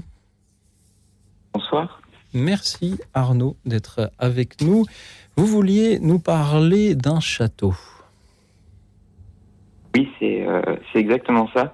Alors, donc pour mettre un peu dans le contexte, oui, déjà, euh, bonsoir Louis Auxil et, et, Père Bertrand. Merci de m'accueillir. Et euh, donc, euh, je voulais introduire un peu. En, ju en juillet 2021, je suis euh, allé, j'ai eu la chance d'aller visiter les châteaux de la Loire. Et, euh, et au moment d'arriver un jour, donc on est allé voir le château de Chambord, qui est, pour moi, c'est mon préféré. Il, est, il était magnifique. donc, un château plutôt de la Renaissance euh, j'ai été euh, très surpris euh, par un étage en fait qui était consacré à de l'art contemporain. D'abord, les premiers étages, c'était des salles magnifiques, des chambres de, nobles, des, salons, euh, vraiment un, art que je trouve absolument magnifique. Et, euh, alors il y a eu cet étage qui m'a vraiment troublé d'un château aussi beau, euh, qui était consacré donc à l'art contemporain, où on voyait par exemple une des premières œuvres, c'était un assemblage de, de fœtus euh, qui était euh, pour le moins, moi je trouvais ça choquant. Par exemple, les enfants qui voient. Arnaud? Et c'est pas beau, c'est pas dans le thème. Oui Oui, pardon, nous avons une micro-coupure, mais allez-y, continuez. Ok. bon là, vous m'entendez bien? Je vous entends, Arnaud. Euh, et donc voilà, je, m'interroge sur la place euh, de, l'art contemporain dans un château qui date euh, du XVIe siècle, où l'art est vraiment fait pour être beau. Et parce que moi déjà, j'ai un peu de mal avec l'art contemporain. Donc voilà, je voulais vous interroger un peu pour savoir votre avis. Et, voilà. Arnaud, merci beaucoup de nous relater cette visite au château de Chambord avec cette exposition d'art contemporain qui vous a surpris. Avant de reparler peut-être de cette exposition, moi j'aurais une question à vous poser sur le château de Chambord. Lui-même, quand il a été construit, euh, c'était euh, dans, dans- dans son, la version Renaissance, bien sûr, du château, celle que l'on connaît aujourd'hui, euh, c'était euh, de l'architecture extrêmement moderne, avec un plan extrêmement moderne. On s'en rend bien compte lorsqu'on le, le visite. Cela n'a rien à voir avec les plans euh, d'autres châteaux de la même époque ou même postérieurs, avec son fameux escalier à double révolution aussi.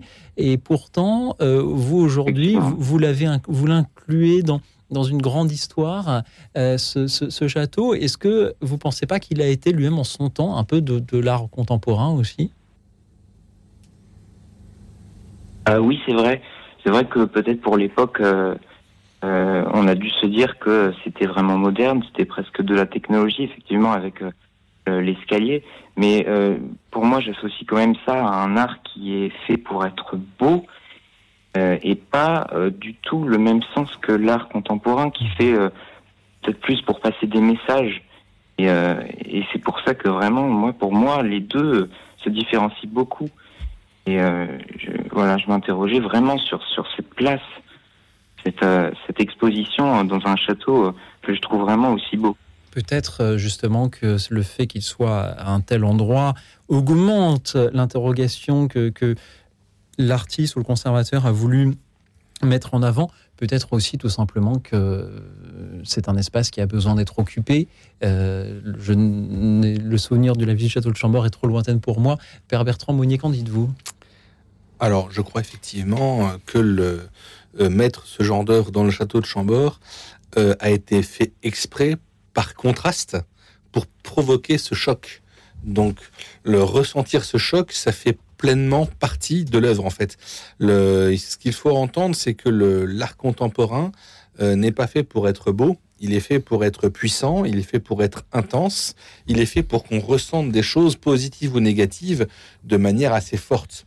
Et donc le fait de ressentir ça montre que bah, finalement le- le- l'artiste qui a créé cette œuvre, aussi discutable soit-elle, euh, a réussi. Finalement, il a, il a réussi. Son, son but c'était de, de marquer, de, de toucher, de, de, de choquer. Et ben ça marche. La question du beau, par contre, euh, c'est intéressant c'est que le, c'est, qu'elle est discutable aujourd'hui, c'est-à-dire que c'est quelque chose de très subjectif. Euh, Il y a le beau dans le sens d'intensité, de puissance, de contraste. Euh, Il y a le beau dans le sens de l'harmonie. Euh, Il y a le beau. Euh, ça aussi, c'est quelque chose euh, qu'on reprend aujourd'hui. Euh, Il y a le beau culturel auquel on est habitué, parce que c'est harmonieux, parce qu'on a grandi dans telle et telle chose, avec telles images depuis qu'on est tout petit. Et voilà que quelque chose de complètement différent jaillit. Euh, et c'est ça qui est aussi voulu par l'artiste. hein, il ne faut pas non plus se, leurrer. Euh, la question aussi du figuratif et du non figuratif.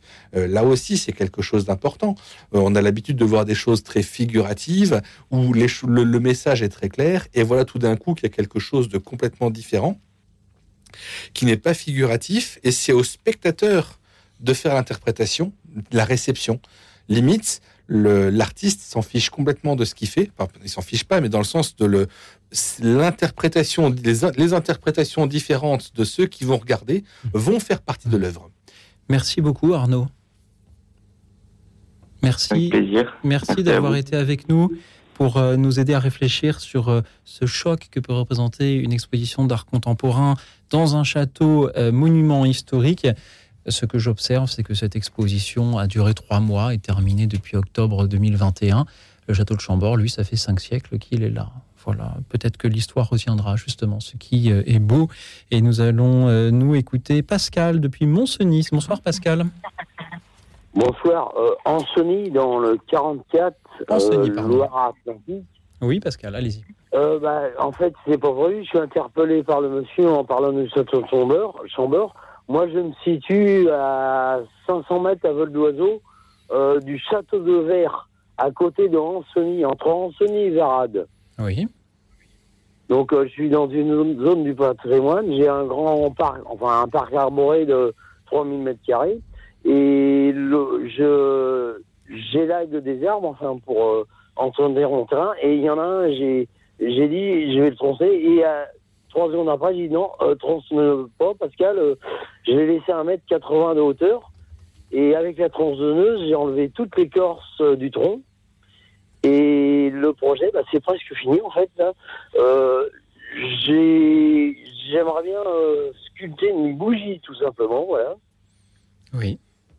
Et après, euh, pourquoi pas, si, si Dieu et Vierge Marie le veulent, euh, comme j'ai dit, je, peut-être euh, qu'un jour je ferai une croix, la croix de Jésus, ouais. Pascal, merci beaucoup de nous appeler. vu, donc, attendez, j'ai Oui. pas fini. J'ai vu, Allez-y. j'ai vu euh, le, notaire pour estimer ma maison et les la clerc de notaire et le notaire ils m'ont dit c'est super ce que tu fais Pascal, c'est très bien en fait. et autrement donc pour en finir je joue de la guitare. euh, je joue de la guitare et j'ai rendez-vous samedi au sanctuaire de Notre-Dame du Marais, donc c'est encore une grâce supplémentaire. J'avais témoigné le 1er janvier 2023 sur la guérison de l'alcool et je suis heureux. Et si Nadine de Saint-Florent-Vienne m'entend, euh, je du plan, du plan de chèvrefeuille, voilà. Pascal, À la grâce de Dieu. à la grâce de Dieu, merci beaucoup d'avoir témoigné euh, ce soir, euh, Pascal. J'en suis très heureux parce que pendant euh, presque deux heures, nous avons euh, parlé d'œuvres d'art qui nous interrogent, qui parfois euh, nous interpellent aussi, nous surprennent. Et vous, vous nous parlez de l'art contemporain que vous créez vous-même sur les arbres qui sont confiés à votre garde euh, à Ancenis, au bord de la Loire. Père Bertrand Monnier, qu'en pensez-vous? Avons-nous besoin d'artistes? Absolument. Euh, on a besoin d'art- d'artistes et on a besoin d'art. Ça, je pense que c'est quelque chose d'assez fondamental parce que, euh, comme vient très, comme très bien de l'exprimer, le, ce sont des choses qui vont exprimer des choses de notre vie aussi et marquer des étapes. Ça nous aide à, avancer, ça nous aide à grandir, ça nous aide à évoluer, euh, y compris dans le chemin de foi. Donc, je pense que c'est c'est quelque chose qu'il est nécessaire de, de souligner aujourd'hui. Je commence un petit peu par là en déplorant un peu le, le, le, manque ou, l'appauvrissement un peu culturel de nos approches en Église et ce besoin qu'on a de pouvoir aujourd'hui se rassembler pour discuter de ces questions-là aussi. Pas au détriment des autres, certainement pas, mais celle-ci aussi. Merci beaucoup euh, Pascal d'avoir été avec nous. Merci pour ce que vous faites sur euh, euh, cette nature qui est offerte à vos mains.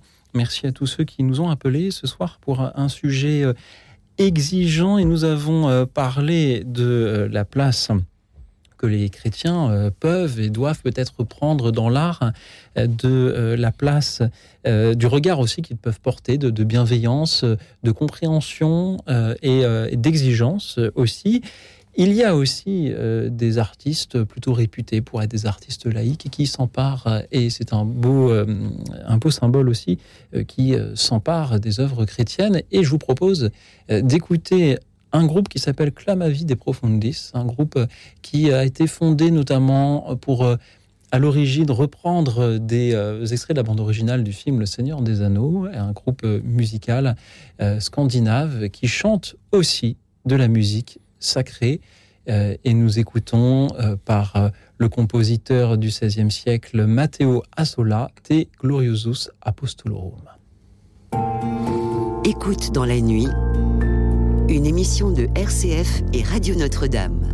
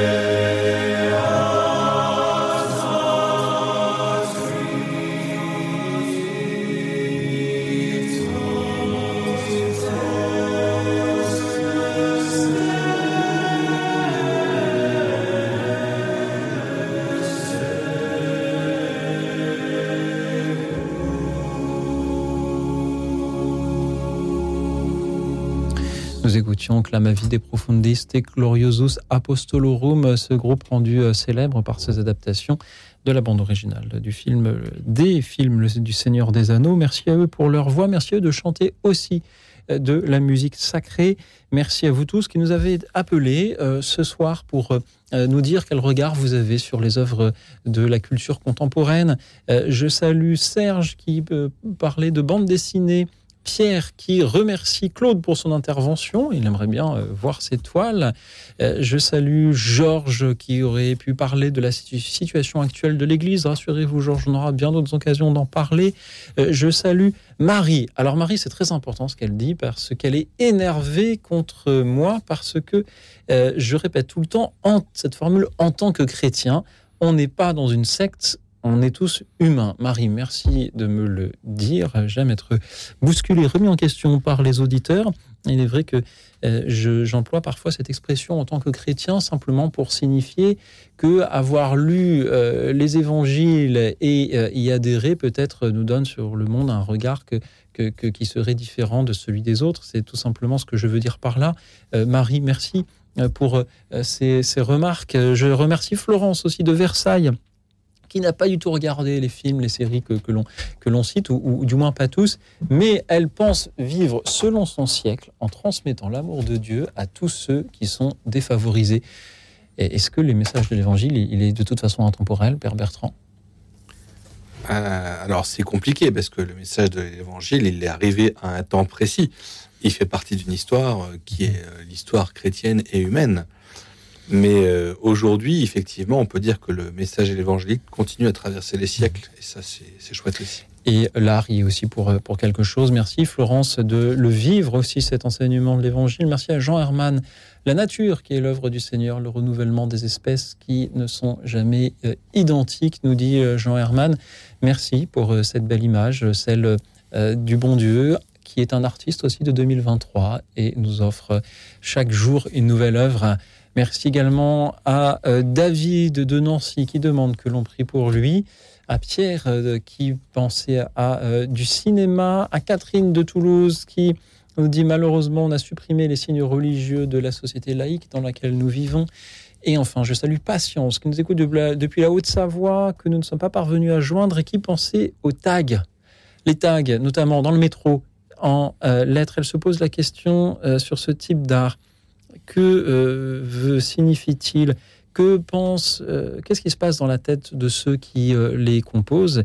Est-ce l'œuvre de jeunes désœuvrés, comme on peut parfois se l'imaginer. Merci, Patience, pour cette observation, j'allais dire cette contemplation, mais je ne sais pas si on en est là, cette observation de, des tags du métro qui nous interroge aussi, Père Bertrand Monnier. Il faut voilà, savoir avoir un esprit ouvert jusqu'à euh, regarder un tag, non pas comme un, graffiti sauvage, mais comme un message que quelqu'un essaye de nous envoyer alors, je ne suis pas sûr que les messages soient des, que les, que les tags soient un message particulier. Certains peuvent l'être.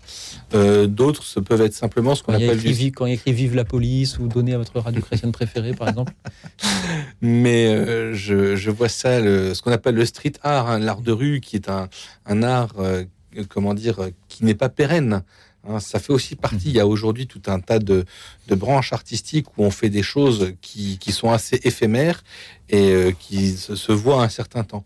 Il y a aussi, dans le cadre des tags, la volonté de marquer son territoire mhm. euh, de la part de certaines personnes qui, veulent montrer qu'elles habitent ici et c'est aussi une manière d'exister. Je vais taguer La vie prend un sens où la joie se partage sur le mur en face de la radio. Bah, ça, fera très bien.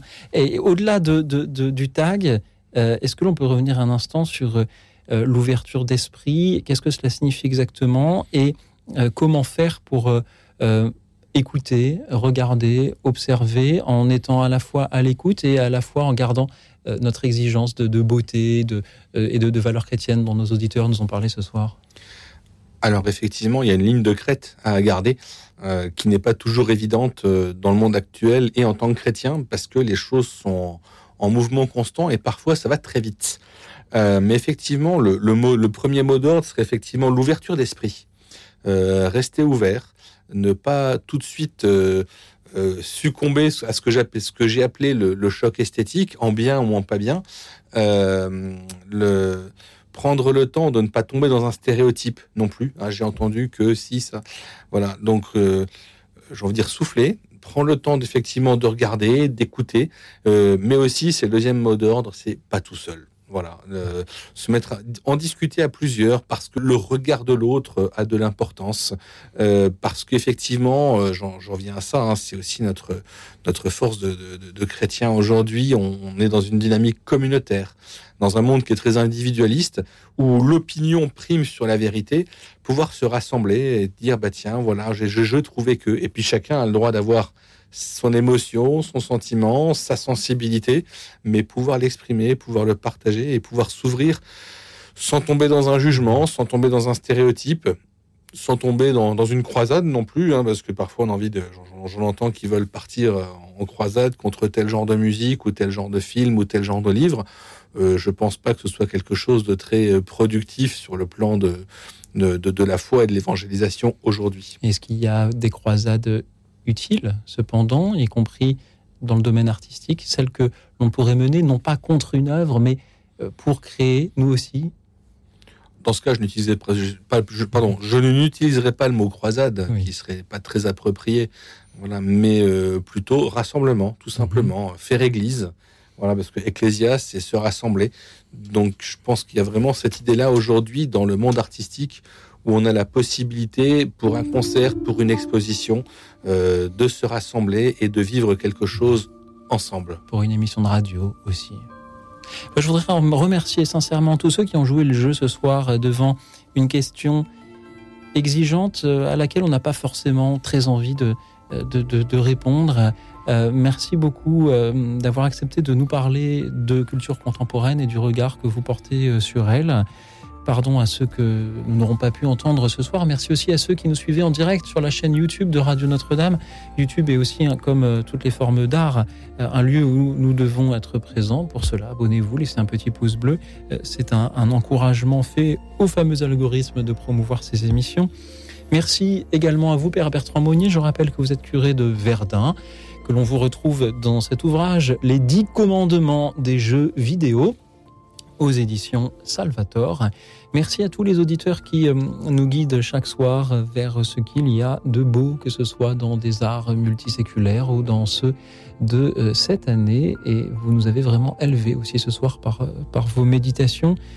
Alors en attendant celles à venir demain, je remercie toute l'équipe d'écoute dans la nuit, Alexis, Prisca et Marie-Thérèse ce soir et je vous souhaite une nuit tranquille et reposante car demain, croisade ou pas, sera un grand jour.